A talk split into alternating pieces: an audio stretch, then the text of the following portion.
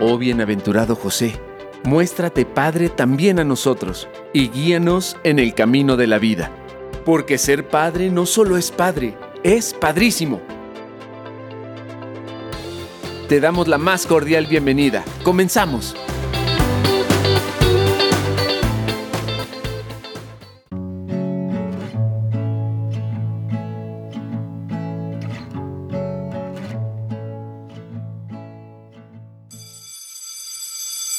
Buenas tardes, señores Martínez. López, por favor.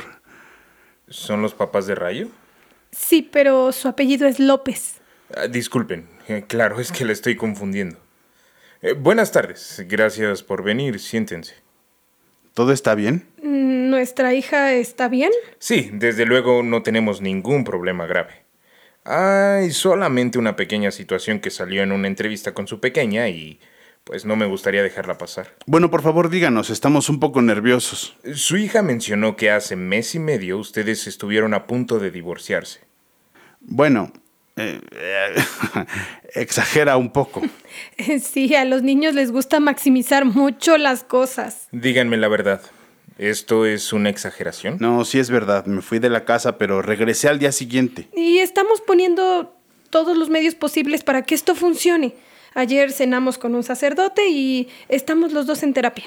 Bien, muy bien. Señor López, ¿podría comentarme si se involucra en las inquietudes y problemas de sus hijos? Pues sí. Me refiero a involucrarse para, pues, apoyarlos de forma incondicional. Señora, ¿Usted cuenta con el apoyo incondicional por parte de su esposo? Oiga, nos hubiera dicho que veníamos a hacer un examen. ¿Ustedes consideran que sus hijos se sienten apoyados por sus padres en todo momento? Pues mire, yo creo que si mi esposo no fuera un padre comprensivo y compasivo, no hubiéramos vuelto con él. una parte de mí quiso que lo siguiéramos intentando, porque en realidad estoy muy enamorada de él y me gusta estar a su lado otra también no solo reconoce, sino también admira que mi marido sea un extraordinario padre. No esperaba esa respuesta, señora. ¿Está usted siendo sincera conmigo? Claro.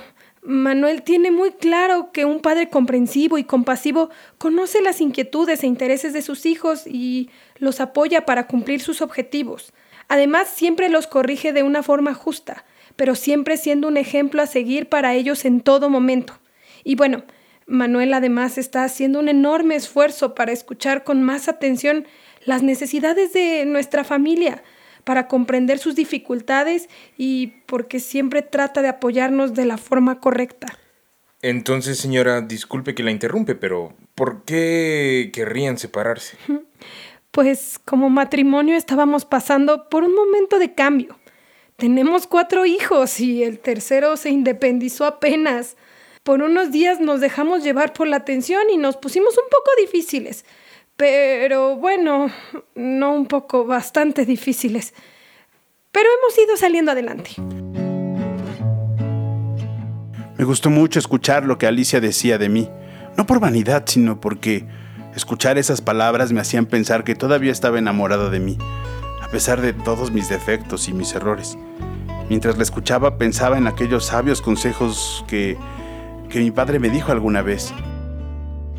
Él decía que una mujer que vive con un hombre que sabe escuchar a sus hijos brinda a su pareja las herramientas necesarias para enfrentar todos los retos que se llegaran a presentar, que se volvía un apoyo incondicional y que siempre estaba presente en todo momento sin importar las dificultades que era una mujer que entendía el actuar de su esposo, haciéndole saber las acciones que le disgustan para ser corregidas y vivir en armonía. Un hijo que tiene la atención de sus padres, señores López, comprende el actuar de sus padres, apoyándolos en todo momento, aprende a escuchar las necesidades de su padre y de su madre. Apoya a sus padres desde las necesidades materiales hasta el simple hecho de platicar con ellos, es decir, estar con ellos de forma incondicional. Terminamos la entrevista con un buen sabor de boca. Caminamos por el pasillo de la escuela tomados de la mano, no porque quisiéramos que nos vieran juntos, sino por la necesidad de estarlo. Había vivido tantas cosas junto a ella, tantos momentos buenos y malos, Y ahora que estábamos tan avanzados en el camino, podía mirar hacia atrás con cierta paz y decir, ha valido la pena todo. Al fin eso me ha convertido en lo que soy, un esposo amoroso, un padre orgulloso, feliz, responsable, una persona que tiene el firme deseo de ser un hombre de bien.